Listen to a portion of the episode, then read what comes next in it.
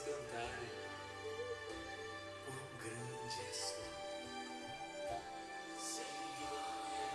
Ó sol nascente, justiceiro, fico a pensar nas obras. esplendor de luz eterna. Ó, vinde e iluminai os que jazam nas trevas e na sombra do pecado e da morte estão sentados. Erguendo as mãos, diga. Então minha alma canta-te, Senhor. Quão grande és tu, quão grande és tu. Diga. Então minha alma canta-te, Senhor. Quão grande és tu,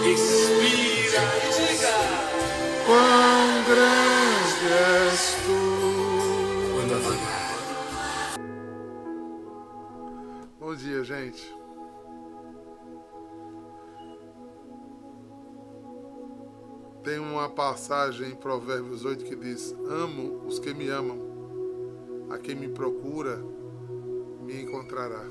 Estou introduzindo vocês à, à liturgia do ó, do espanto, da veneração, da adoração. Uma coisa tão linda, né? E que às vezes tão pouca gente na igreja sabe até que isso existe.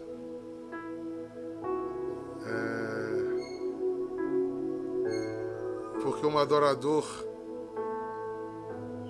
precisa ter essa alma apaixonada, encantada pelas coisas da igreja, pelas coisas do céu.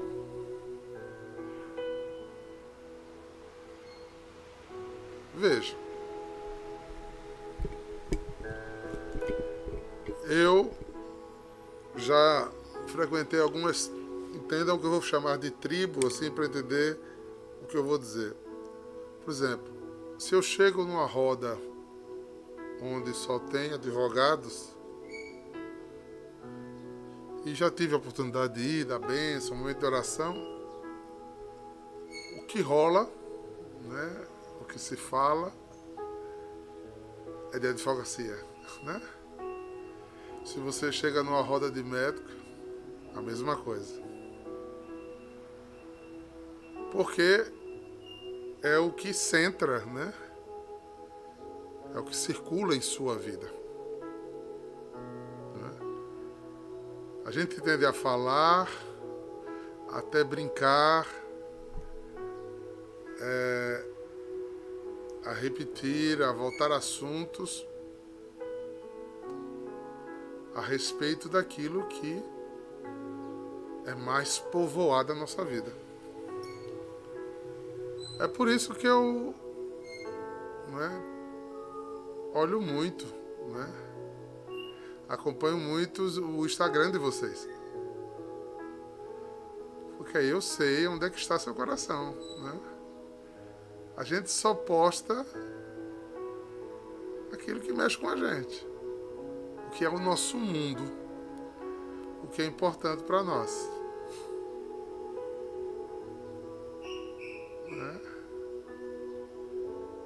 Tem sites que dá gosto você acompanhar, né? Instagrams que dá gosto você acompanhar, como Amores Letícia, por exemplo. Que você vê o quanto é em adoração, né? O de André Guerra, né, com suas mensagens das Oblatas, o de irmã. O de irmã Teresa de Calcutá. Porque eu bebo o que os meus filhos bebem, eu, eu acompanho e sinto o que eles sentem, né? E vejo que a graça se multiplica.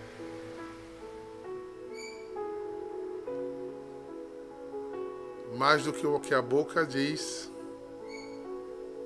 é como a gente age.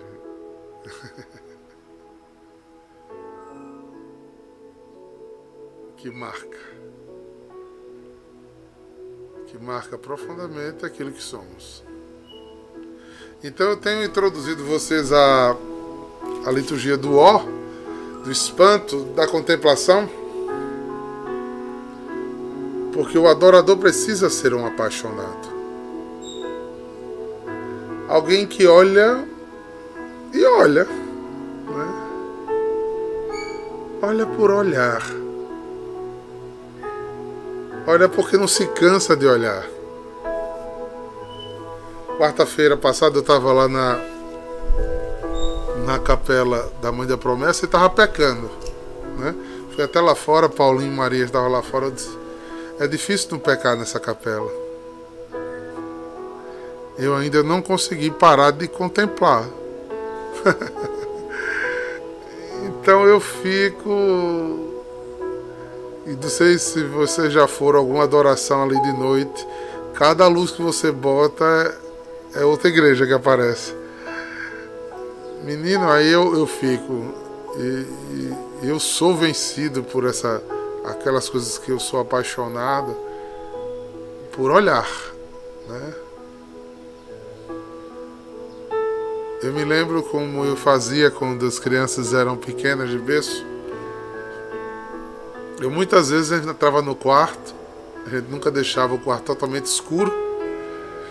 E eu ficava sentado de frente pro berço, eles dormindo e eu contemplando, olhando. olhando por olhar, sem mexer. Olhando.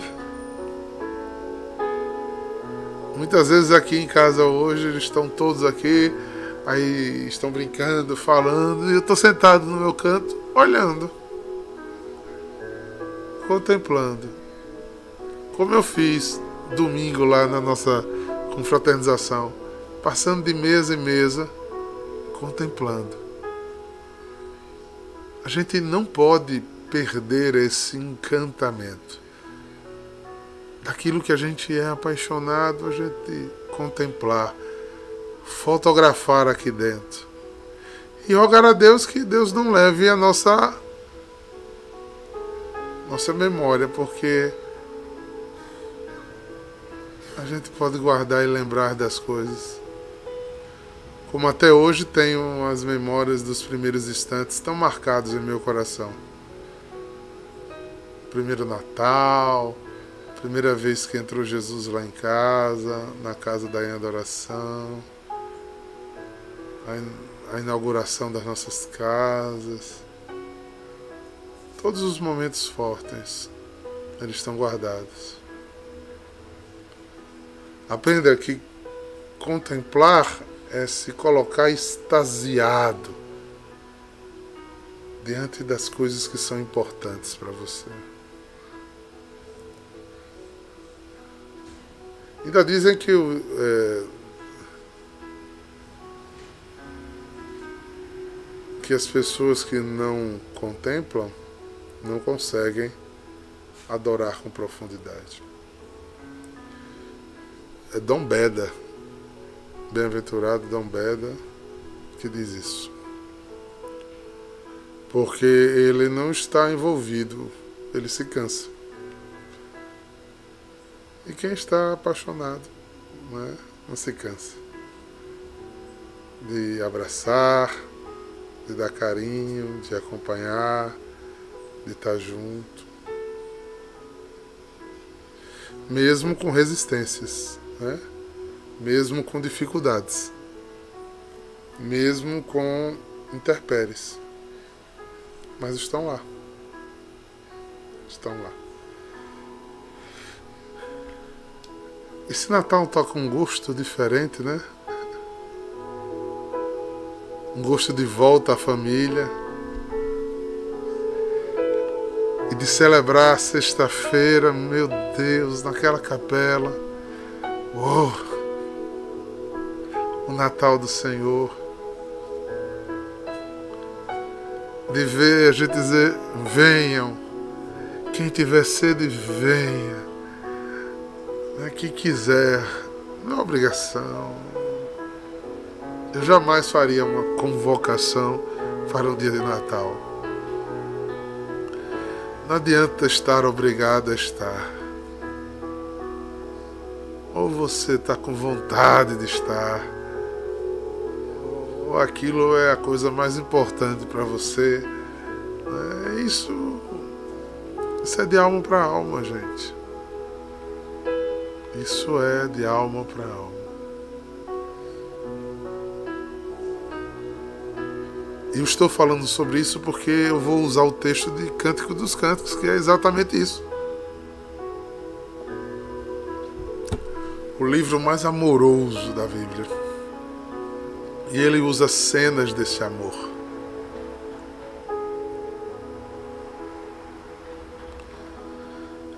De se emocionar com a simples sensação de pertença.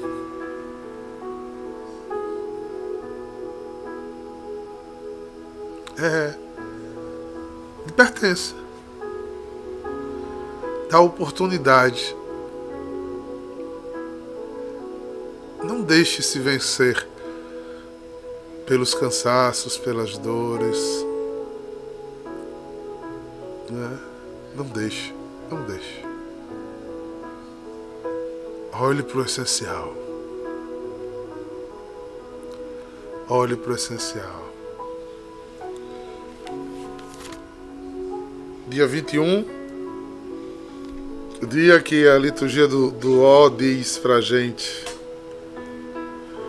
Ó sol nascente, ó sol nascente justiceiro, resplendor de luz eterna. Ó vinde e iluminai os que jazem nas trevas, na sombra do pecado, da morte. E da morte estão sentados. E muitas vezes sem nem perceber que estão. Ó oh, luz eterna, convence-nos disso. Ó oh, bendita luz que veio no mundo, ilumina o nosso entendimento. Naquele Davi, Davi foi um de oração muito profunda, né? Eu gosto dele no salmo. Oh. E esse espanto, né? Oh! Ou sem palavra, eu não tenho o que dizer. Oh! aquieta minha alma. Como a alma da gente é aflita e inquieta, né? Desde o tempo de Davi, isso é claro. Oh, poderoso, oh, inefável, oh, Absalom, oh, príncipe da paz, aquieta minha alma. Se melhor a gente pudesse dizer, é, reaconchega, né? Coloca perto de ti essa alma tão borbulhante e, nebulosa às vezes e infeliz, né? Vocês notaram como as pessoas da China ficam facilmente infelizes, né? Qualquer coisa é o uh. é. Tudo é um torpor falta esse, esse encantamento muitas vezes. Se colocasse no lugar certo, no lugar da graça. Então, antes de ler o texto, muita gente não compreende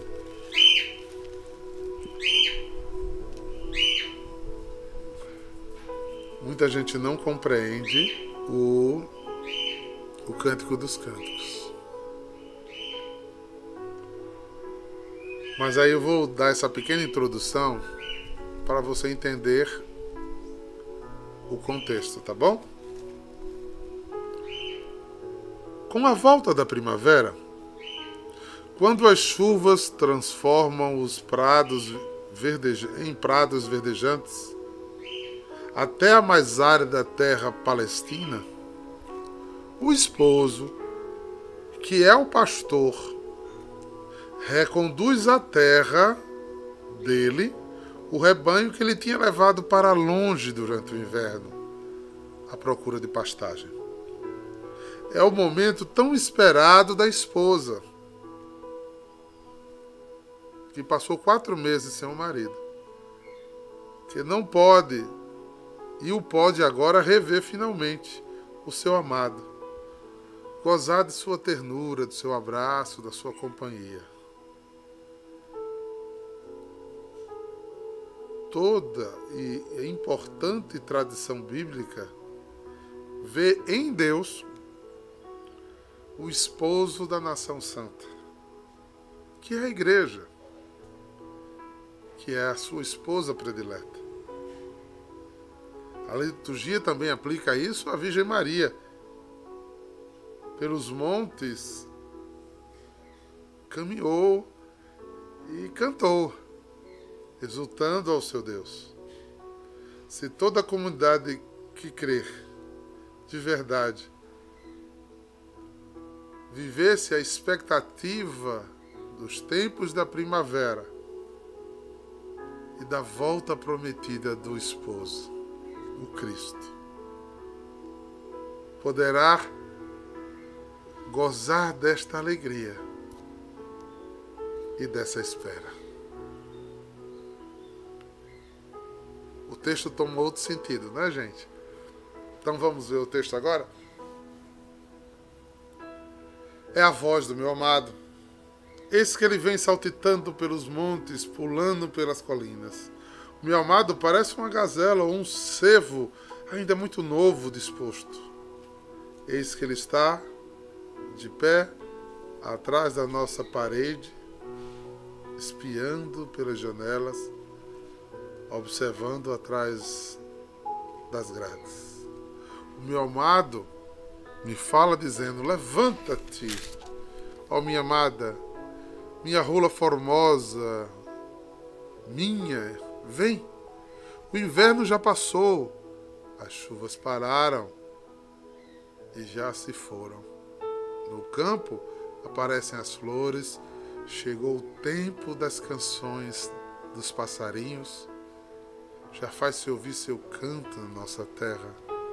Da frigueira já brotam os primeiros frutos, soltam perfume as vinhas em flores. Levanta-te, ó minha amada formosa, minha, formosa minha, e vem, minha rola, que moras nas fendas das rochas, no esconderijo escarpado, mostra teu rosto, deixa-me ouvir tua voz pois a tua voz é tão doce e graciosa. Gracioso é o teu semblante. Toda vez que eu escuto essa segunda parte, a fala do esposo, eu fico imaginando Deus sorrindo quando produzimos liturgias de verdade. Que a liturgia de verdade ela não tem que estar simplesmente esteticamente bem produzida. Não que isso não seja uma obrigação para nós. De nos esmerar em fazer liturgias bem feitas, com bonitos artefatos, com ensaio, com bons cânticos, com boa música, com a igreja limpa, ornamentada, florida, né, com objetos litúrgicos dignos. Mas com almas cheias de contemplação, cheias dessa ansiedade de ver o esposo. Pois nós somos a igreja, a esposa, que ao chamá-lo, ele vem. E ele vem e quer ouvir o nosso canto, a nossa paixão, o nosso amor o nosso se derramar. Né? Que coisa. Vocês já tinham pensado assim esse texto?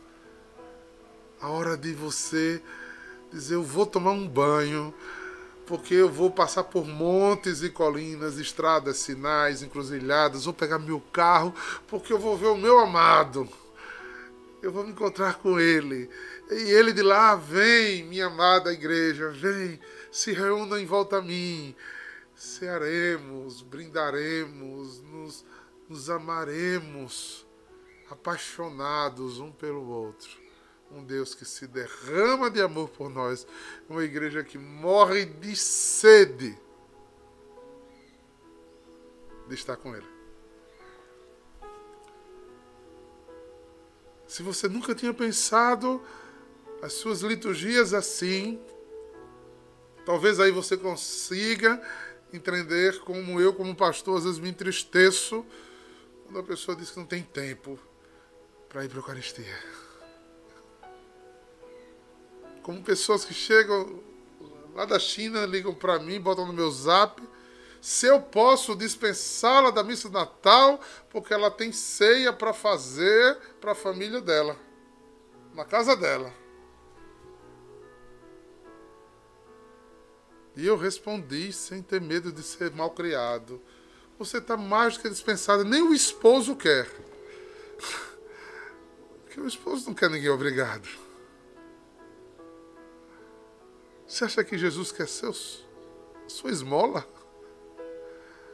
Ah, eu vou ver se arranjo um tempinho para ir para uma missa. Ó. Oh. Não entendeu nada, né, irmãos? Não entendeu nada.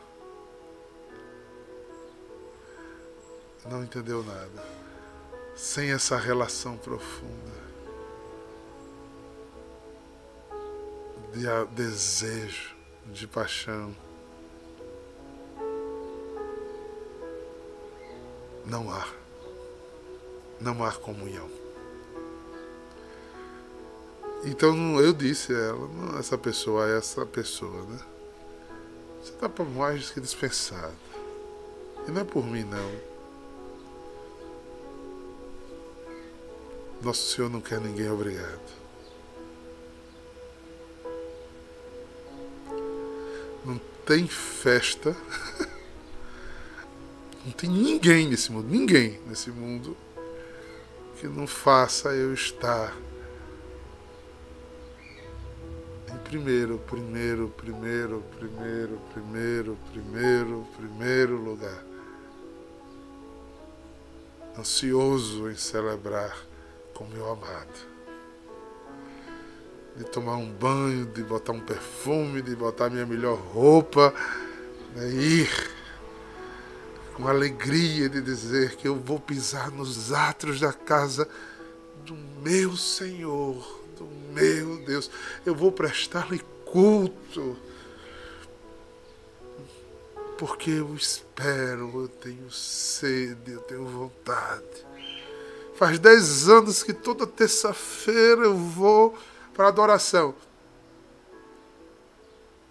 todo dia, toda terça-feira, quando eu acordo da minha oração de manhã, eu sinto uma alegria imensa no coração. Meu Deus, mais uma terça que eu subo no monte, que eu te adoro, que eu te exalto, que eu te coloco no lugar que é devido.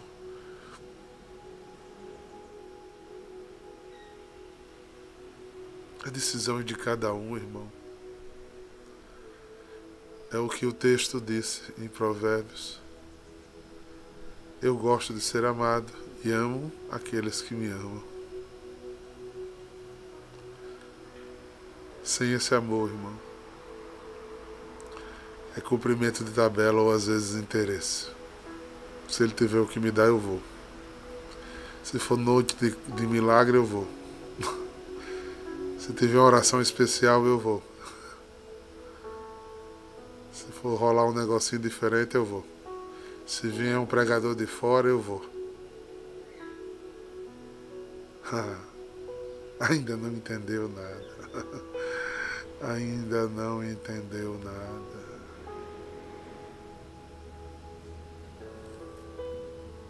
Não é bom? Quando a gente entende isso,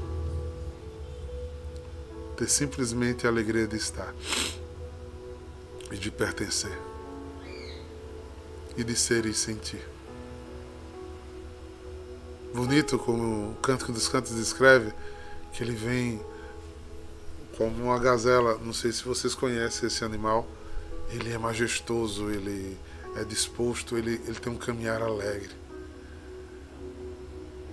e as terras escarpadas de Israel, você vê ele livrar os montes para chegar perto da amada. Com um cervo bem disposto que chega a 120 km por hora em corrida. Só os leopardos, não, os guepardos conseguem matá-los. É esse.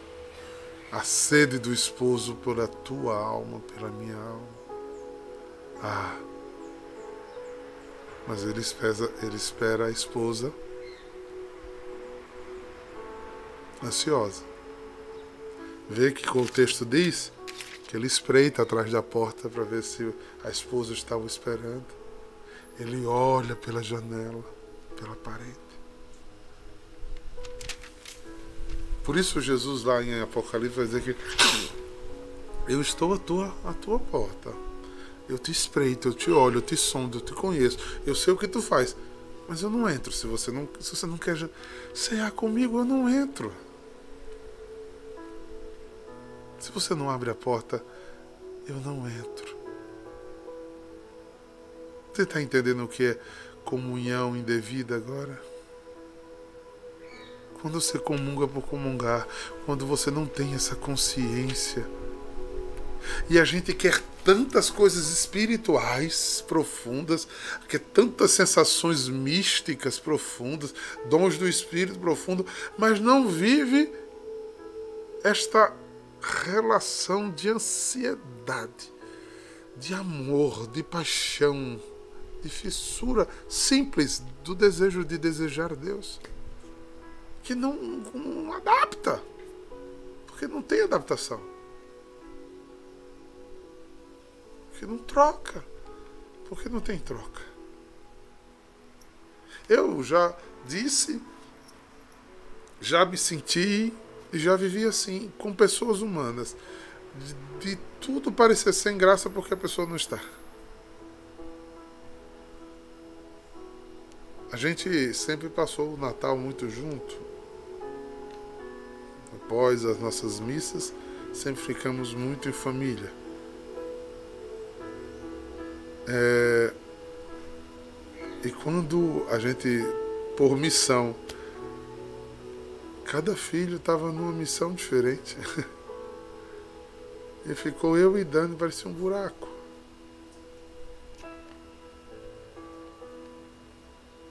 Se humanamente a gente pode sentir isso,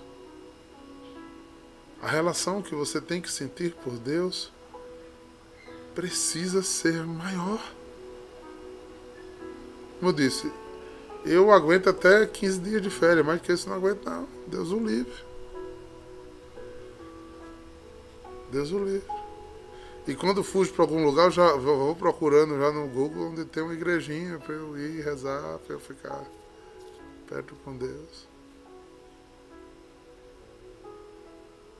Porque precisa ter sede do amado.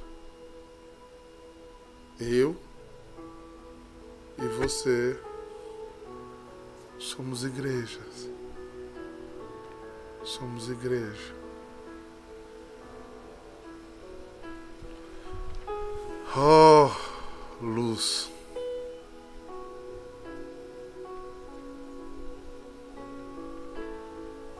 Oh, inefável Deus. Quero te ver. Quero estar quietinho junto de você.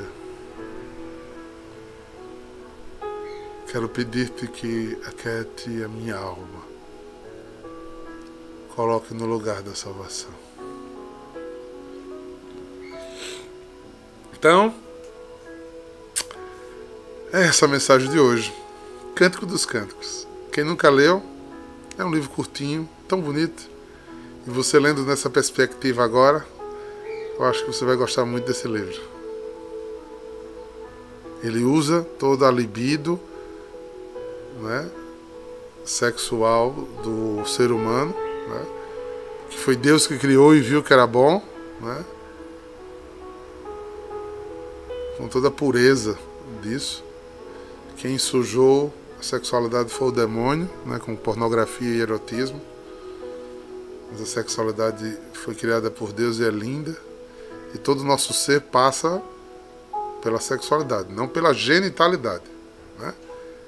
Mas nosso ser é um ser sexual que vive de sentidos. E a paixão vem né? do corpo. Precisa ir a Deus. Primeiramente a Deus. Leia as grandes místicas, as grandes santas e santos, você vê como eles ardem de desejo e paixão por Deus. Corporal, não genital, corporal. O corpo precisa sentir a emoção de ser de Deus. Senão, somos indiferentes. Nosso ser só entende essa linguagem. Nós estamos presos no corpo humano. Então, se essa é a mensagem de hoje, vivamos. Deixe um recadinho, multiplique, convide outros. Hoje é última terça-feira de adoração antes do Natal, a nossa terça do Natal. É, que a gente sempre fez coisinhas diferentes ainda na pandemia não podemos fazer aquele no centro que a gente bota em volta todo mundo, mas vamos levar nossa velhinha para abençoar, para levar para nossas casas. Vai ter lá para vender se não quiser levar. Se quiser também levar sua rosa vermelha para entregar ao seu amado, né, se declarar a ele. Se não tiver algumas flores terão lá também para vender para você manifestar. Você que é um adorador, assíduo da terça-feira, você possa manifestar a sua, seu amor, sua paixão, sua devoção e contemplação ao Salvador da tua alma, ao teu esposo, ó Igreja de Deus, ó Igreja de Deus. Se a gente ver assim as coisas, a gente começa a ir muito longe. E a gente vai aprender a agradecer mais. Graças, Pai. Do que pedir. Vim aqui te louvar e prostrar-me aos teus pés, somente para somente para dar-te graças, pois não tenho outras paz em meu ser. Nem eu. Graças, Pai, sei que te fiz chorar. Quantas vezes? Por ser um mal agradecido,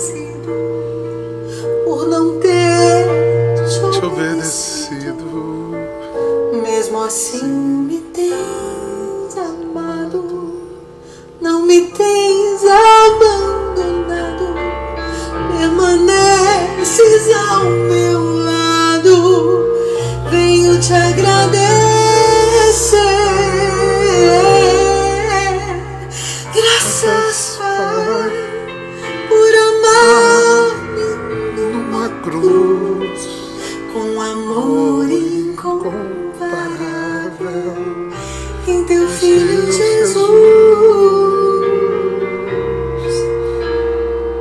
Graças, Pai, por teu amor e bondade, por tua força e amizade, por ser um pai leal, tão leal. Que o Senhor Deus te dê todo esse entendimento do que comentamos hoje. Que tua vida se enriqueça por esse amor. E transforme teu ser. Em nome do Pai, do Filho e do Espírito Santo. Está chegando o Natal do Senhor. Até mais tarde, gente. Shalom.